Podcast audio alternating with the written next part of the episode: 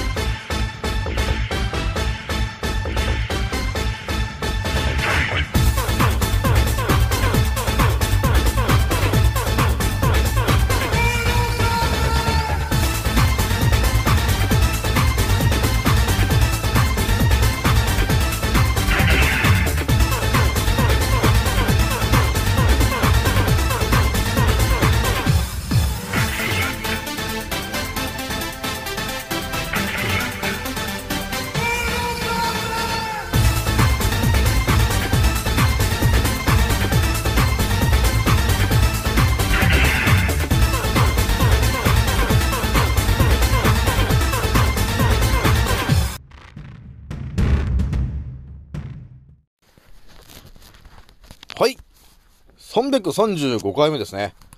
賢者の戦闘プログラム第231弾。始めさせていただきます。創造戦オメガ号、宇宙一の免疫力マスター、青木丸でございます。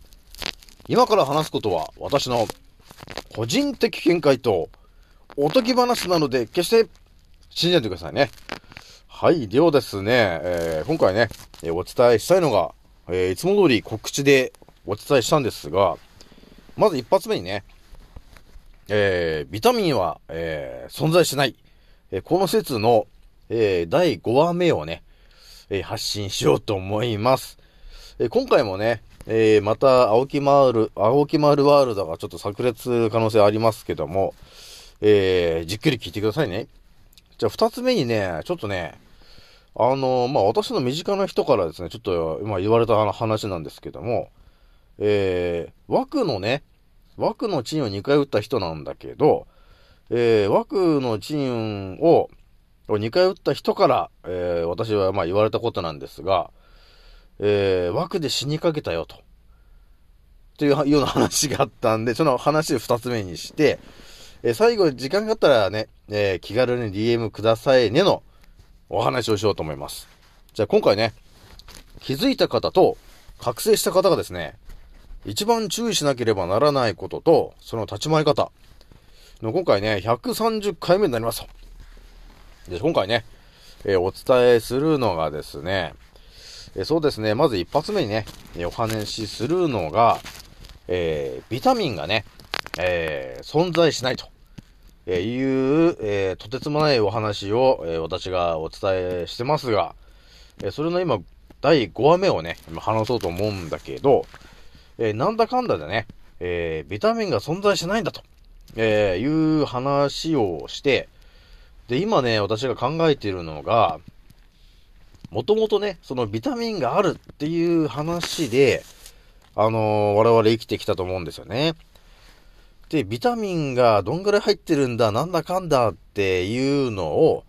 えー、大体なんか食材を選ぶときにもね、あの、そういうのを意識して買ってたと思うんですよ。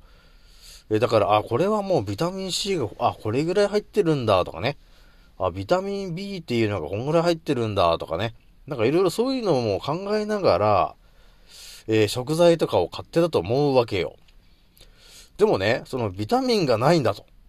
えー存在しないんだと、えーいうことになったときに、えーじゃあ一体我々はどのようにして食材を買うんですかと。一体どれがいいんですかっていう多分そういうことになるんだよなと思ったわけよ。えーなんで私が言おうとしたのが、要するに食べる概念がリセット、リセットされちゃうねと、ね、いうお話になったから、ちょっとこの話をしてみようと思ったんですよ。じゃあね、まず、このビタミンがない説の話をちょっとまとめたや話をすると、え要するにビタミンっていうのは何なのかと、いや、いうところの一番わかりやすいことを言うと、ビタミンと呼ばれてるものは、えーただ名前がビタミンっていう風にさせられてるだけで、えー多分本当の名前は、えーチャクラなんだろうなと。えー、いうことになるわけ。えーだからなんていうかな。チャクラのエネルギー量。っていうのが多分ね、正解なんだと思うんだよね。その、ビタミンと呼ばれてるものを、えー、本当の、本当に、本当の言葉、言葉として表そうとしたときに何なのかって言ったときに、えー、要するに、えー、その、色ごとのチャクラの量。要するに、その製品の中に練り込まれてる、えー、その色の、えー、練り込まれてる量っていうのが多分一番しっくりくる答えなんだなと、えー、いうことになるわけよ。なので、この辺でまた考えていくとですね、えー、そうですね、あのー、なんだかんだで、あのー、体にいいものなんだかんだって調べていった時にみんな到達するのが、あの、玄米ご飯とかに到達すると思うわけよ。これも私も結構皆さんにおつ、おつ、おすすめしてる話で、あ、玄米ご飯っていうのがとてもいいんだよと。ね。あの、ミネラ、ミネラルもたくさん入ってるし、みたいな話をね、えー、お伝えしてるんだけど、まあ、それも、あのー、玄米の中でもたくさんの一応ミネラルの、てか、ビタミンの表示がされていたんだけど、で、そのビタミンが、要するに存在しない。っていうことになった感じで、またその玄米の数値を見てもらったときに、えっ、ー、とね、何が見えてくるんですかと。でもね、あの、本当見えてくる答えとしては、玄米ご飯を食べることが、やっぱりね、なんだかんだで一番我々の体にはいいわけよ。っていうところが分かってきてるから、えー、その辺の、なんかこのもやもやしたる、もやもやしてるのを、ちょっと解決しようかと思ったわけ。えー、だから、まずね、えっ、ー、とね、その、要するにチャクラが練り込まれてる数値なわけよ。そのビタミンっていうことがね。なので、えー、私が思ったのが、だからあの、玄米ご飯を食べるんだけど、えー、それのビタミンの数値がバーっとこう出てるんですけど、そのビタミンの数値っていうのを、えー、要するにこの、私が見た目線で翻訳するとしたら、そのビタミンだなんだかんだって数値がね、出てると思うんだけど、その数値っていうのは要するに、えー、その、お米が、えー、田植えで植えられるじゃない？田んぼに。で、そこに植えられた瞬間からもう、えっ、ー、と、太陽の光を毎日のように受けるじゃない？その稲が。で、それは1ヶ月、2ヶ月、3ヶ月、4ヶ月って、要するに収穫されるまでに、えー、とりあえず太陽が出てる時はずっとその太陽に当たり続けるじゃない。そのお米が。で、それがどうなるかというと、そのお米の、やっぱり一粒一粒にですね、えー、その太陽光の、えー、日光の7色のエネルギーが、そこにこう蓄積されていくわけよ。そのお米の中に。要するにそれが、え数値で表したときに、そのビタミンというものに、えー、なって表現されてたね、ということになるわけよ。えだから、その分析方法みたいのを調べていったときに、どうやってもその、一回なんかね、光で反射させてみたいなそういうやりとりなんだけど、結局、光のその吸収量とかね、えー、その辺の深い話になってくるわけよ。だからどういうことかというと、要するに、その作物が、えー、畑に植えられましたと。で、それで、えー、太陽光を浴びて、要するにどれだけ浴びる、浴びることによって、その収穫するところまで行ったのかと。で、そこまでの蓄積された、その太陽のエネルギー、要するに7色のエネルギー、それの、えー、それを数値化してくださいって言った時に出てくるのが、要するにビタミンの話になるわけなんですよね。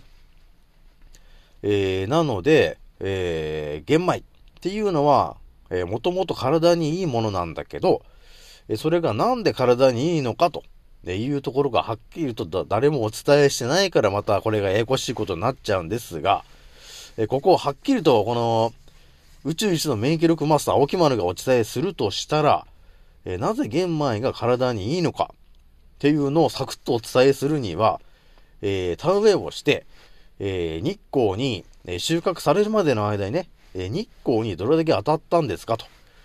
で、収穫するときに、その日光に当たった、えエネルギー量、えその色のエネルギー量の分が、えー要するに練り込まれてるよと。そのお米には。えーなので、えーそれを、えビタミンのようなその分析をした時に出てくる値っていうのは、要するに、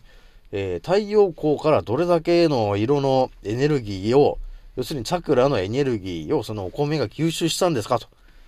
えいうところのお話ですよと。なので、そのお米を食べた我々の体には何が起きるかというと、え7つのチャクラの場所に、えそのエネルギーが、え蓄積されると。そのお米を食べることによってね。っていうことになるわけよ。だからね、またこれ不思議な話になってくるわけなんだけども、いや、とりあえずね、あの、考え方で言うと、えやはり、えー農業だね。農業で、えー畑にやっぱり育ってるものを、えー我々が食べるっていうのが、これ当たり前の話なんだけど、えこの、この工程が間違いなく体にいいんだと、えいうことがこれで証明されちゃうわけなんですけど、だから今世の中が発展してくると、なんかこの畑で作んなかったりするじゃない。畑で作んなくて、なんか種だけなんか、あのー狭いところにバーって入れてね、なんか LED、LED かなんかで、あのー光を当てて、で、野菜を育てているみたいな、なんかそういう、なんか、やってるとこあったと思うんだけど、多分ね、その野菜を食べても、あの、全然我々はね、健康になっていかないと思うんですよ。それはなぜかというと、要するに、その、太陽光が当たってないから。だからそこに、太陽のその7色のチャクラのエネルギーが込められてない、練り込まれてないわけよ、その野菜には。なので、それを食べても、我々の体には、えー多分ね、いいことは起こらなくて、逆に悪いことしか起きないんだな、と、えーいうことがあるんですよ。だからね、これがね、多分ね、結構これ、ほんと大元の話に到達しちゃってんだよな、私がと思ってるんだよね。えーだから皆さんね、えーじゃあ改めて言いましょう。だから、あの、何かを、今までね、え何か、えーお買い物しに行った時にいろいろ選ぶと思うんだけど、えーその時に、結構ね、科学的なものとか、あのー人工な的なね、ものとかいろいろあると思うんだけど、えそういうものをチョイスする、選ぶときに、やはり畑で育ったもの、えーさらに太陽光にたくさん当た当たった野菜を選ぶことによって、えー、なんていうのかな、その方が我々の体にとても合ってる。えー要するに体がのエネルギーがね、えー回復するものなんだよ、と、えーいうことが分かったわけ。えーなので、何かをね、何か食べ物を買ったり、野菜を選んだりするときに、えその野菜がどれだけ太陽に当たっているのかと、えいうのをイメージして買ってもらった方が、えー我々の体にはね、とてつもなくいいんだなと、えいうことが、えー今回分かったわけ。えーなので、やはりね、人工的なものっていうのは、なんか、なんだかんだで体に悪いじゃない。えー、なんだかんだで体に悪いんだけど、えーそれの本当の理由が、えーもしかすると、その太陽光に含まれてる7つのチャクラのエネルギーが練り込まれてるかどうか。そこが結構重要なんだなと。いうことにね、あの、気づいたわけなんですよ。この青木村さんは。えーだから、やっぱりね、太陽光っていうのはやはりね、あのー意味があるよなっていうことなんですよ。だからそこでなんで7色の色が入ってんのっていうところがあるんだけど、それがやっぱり間違いなくね、我々の体に必要なものが、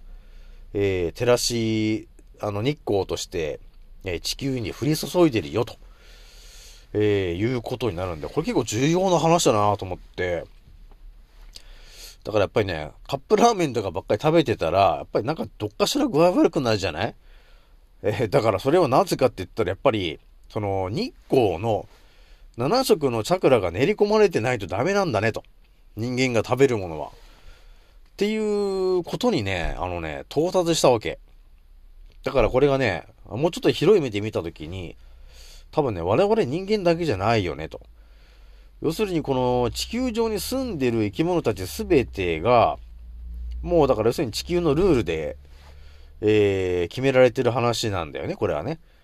だから必ずその太陽光の光を浴びてる、で、それで育ったものを、えー、食べる。要するにその太陽の中に入っている7つの色のチャクラが練り込まれたものを、えー、我々は食べることによって、えー、我々の中の7つのチャクラの部分のエネルギーが、えー、吸収されるような作りになってんだよと、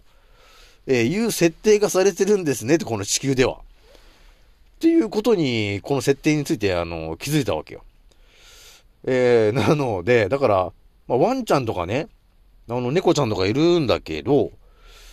まあなんかそのキャットフードとかドッグフードとか食べてるんだけども、多分またこれね、究極なことを言うと、やっぱりこのね、太陽光で当たったもののやっぱり素材を使ってる方が、あの、間違いなく体にいいんだよなーって思ってるわけよ。えー、だから本当なんか人工的なもののね、えー、キャットフードとかドッグフードとかをあげてると、やっぱり、あのー、体調崩しちゃうんだろうなと、えいうところがね、あるわけなんですよ、ということなんだね。だひとまずね、私もね、これは、これは多分皆さんに言っとかないといけないなと。ね。いうことがあったんで、またね、あのー、この地球の設定値、ね。えー、この地球のな、この前ね、その色の設定がされてるんですよっていうお話しましたけど、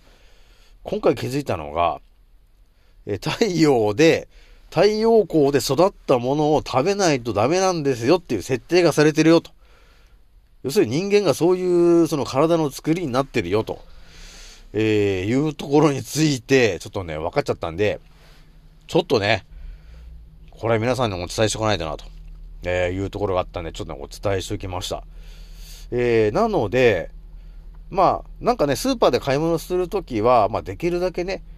えー、畑で採れたものを、えー、食べるんだけど、もうちょっとさらに意識してもらいたいのが、その、野菜の色だね。た例えば緑色ばっかり食べてるっていうのもまあ悪くはないんですけども、やっぱりね、バランスの取れた色っていうのがありますから、皆さん。えー、だから、あのー、緑色のピーマンを食べ、食べてたり、じゃあ明日は、あのー、ちょっと紫っぽいナス食べてみようかなとかってね。あの7つのチャクラの部分の、あの、エネルギーが要するに吸収されるから、それで。だから、ナスを食べることによって、その頭の方のね、要するに紫色のチャクラの場所があるから、あ、そこを吸収するためにナス食ってんのみたいな。そういう感じで、なんていうのかな。あの、食材を選んでいくと、またちょっとなんかね、とてつもないことになりそうだな、と、えー、いうことがね、ちょっと見えてきてんだよね。ちょっとだから今、寒いからみかんとか食べるんだけど、みかんってこのオレンジ色みたいなやつじゃない？やっぱりオレンジ色を食べると、やっぱオレンジ色の場所のそのチャクラが、やっぱ補充されるんだなと、いうふうに考えたり、トマトを食べるとやはりその、えー、赤いチャクラの部分の、えー、チャクラが補充されるよと、えいうことになるんだよねと、えいうことをいろいろ考えていったときに、その、なんか病気になってる人がいて、その人が一体どの場所の病気なのかと、えー、いうことが見えてきたときに、えー、これはもうね、ほんとね、東洋医学とかね、西洋医学をほんと吹っ飛ばしたような話に、えー、ほんと最強のお話になっちゃうんだけど、えー、だから例えばその人が、なんかこの頭の病気なんだと。なんか脳みそがなんか、なんか炎症起こしてるとかね、えー、なんか詰まってるとか、なんやかんやなんだって言ったときに、ああ、ね、脳みその方ですかと。じゃあとりあえずナスいっぱい食べようかみたいな、えー、話になってくるよねと。ね。だから、その7つのポイントがあるわけなんで、その7つのポイントのどっかが弱ってるよっていうんだったら、その7つのポイントに、要するに太陽の、えー、エネルギーの、その色のね、えー、エネル、エネルギーを練り込まれた野菜とか作物を食べることによって、えー、我々のその体内のその場所が、そのエネルギーが吸収されるわけよ。えそうするとそこがやっぱり回復していくよねっていうことになるわけよ。だから医学とかはも全然もう関係ない話だ。もう全く、全く関係ない話なんですけど、ただその誰か弱ってるよと。じゃあその場所、頭だったら、頭なら紫色だから、ナスかなみたいな、シソかなみたいな、そういう感じで、えー、食物をね、食べるものを、えー、チョイスする。で、あとあれだね、同時にやるべきは、えー、腸内環境を整えるというのはもう一番大前提な話になってくるから、だから腸内環境を整えながら、えー、チャクラが弱ってる場所の色の食べ物を、えー、チョイスして食べる。これが多分ね、えー、我々人間にとっては本当究極な、えー、この地球のからくりを知ってる人がや、やるべきことなのかなと、えー、いうところが分かってきたんだよね。なんかやべえ話してるかなと、ね、いうところがあるんですけど、多分私のチャンネルを聞いてる人であればね、青木村さんね、うん、なんとなくわかるよと。なんとなく言いたいことわかるよっていう人いると思うんですけど、どうだろうね、皆さんね。まあ、とりあえずね、これ一発目にしといて、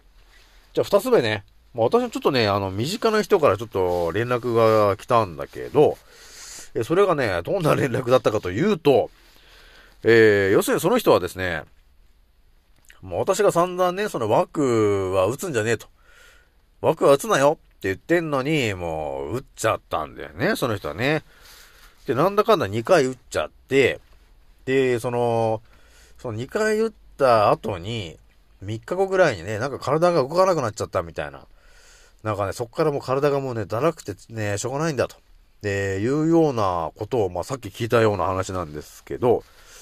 えー、なのでね、ね、その人が私に言ってきたのが、えー、要するにね、その風邪、そのコロナのね、で重症化ってなんだっていう話が出てるけども、と。えー、別にコロナにも今までかかったこともないし、えー、ね、で、それよりも、その枠、枠の賃で、をね、体に打ったことによって起きてる、この副作用みたいな方で、私は死にかけたよと。なので、あなたは打たないでくださいね、というお話を、えー、ちょっとね、あの、受けたわけよ。えー、なので、だからね、と。だから、だから、打つなって言ってんじゃん、と。ね。だから、打つなって言ってんのにも、打つから、ほら、そういうことになっちゃうでしょ、と。ね。えー、いうことを、私たちと、また、改めてその人にお伝えしたんですけども、なんていうんだかね、やっぱりね、この、覚醒してる人と覚醒してない人っていうのはね、ある意味、未来が予知し、予知されてる感じまであるよね。もう、だって、もう起き、起きるシナリオがもう見えてるから、それをもう事前にその人にお伝えするんだけど、その人はやっぱり、そんなわけないでしょうと、ね、言って信じないでしょ？で、実際一発目、二発目打っちゃって、で、体が動か動かなくなって初めて、ああ、これは打っちゃまずいものなんだねと。えー、要するに体がやっぱりそういう風な状況にならないと気づかないっていうことなんだよねと。え、なので、だからその人もね、と気づきましたね。えー、だからね、あのニュースとかでね、え死亡者1300何人って言ってるけど、やっぱりそれは、あの本当なんだと。ね。だからコロナよりもワクチンの方が、え危険なんだよと。えもう何人も死んでんだよと。え、いうことが、え、分かったと、え、いうことなんで、もう絶対3回目は打たないよっていうことを言ってたんだよね、ということなんですよね。まあ、なのでね、まあ私もね、だから、一発目でね、もう最初に聞いといてくれればね、その打たなくて済んだんですけどね。なかなかね、でもね、えー、まあ信じられない人は信じられないからね、どんどん打っちゃうんですけど、まあ、それでね、あのー、人生終わっちゃった時に、ああ、なんで打っちゃったんかなーっていうことにならないように、そのね、今覚醒してる方たちは、えー、まあ、心をね、えー、自分の心が、えー、砕けない程度にね、え今発信してくれてると思うんですけど、まあね、まあそういうことがあるので、まあだからあれだね、ほんと覚醒してる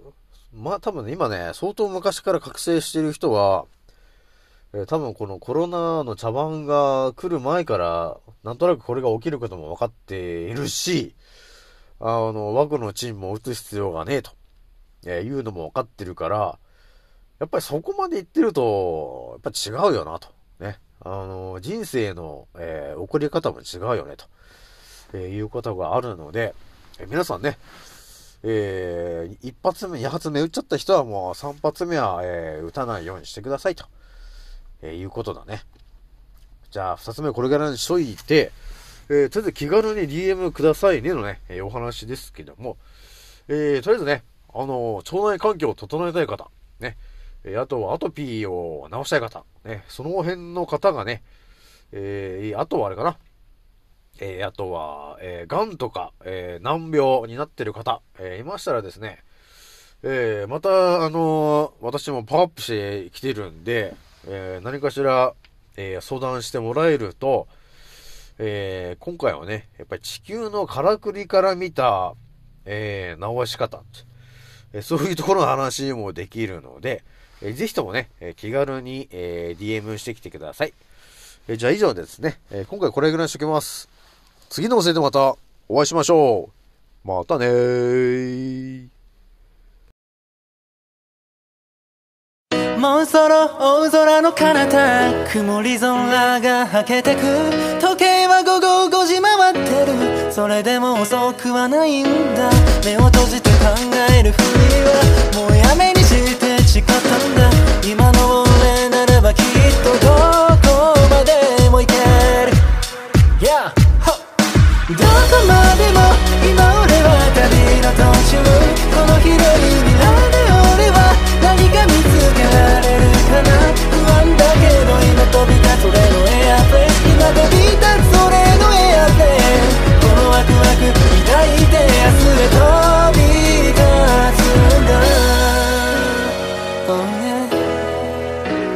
ざ着陸させる俺はまるでパイロット Yeah どこにでもある小さなしがらみに振り回されている未だに右左左右気にしないように生きるだってライフは一回きりなのにまた誰かが噂話噂話そんなくだらない時間使ってなら俺らは速攻動紹介で境界線越えて言う。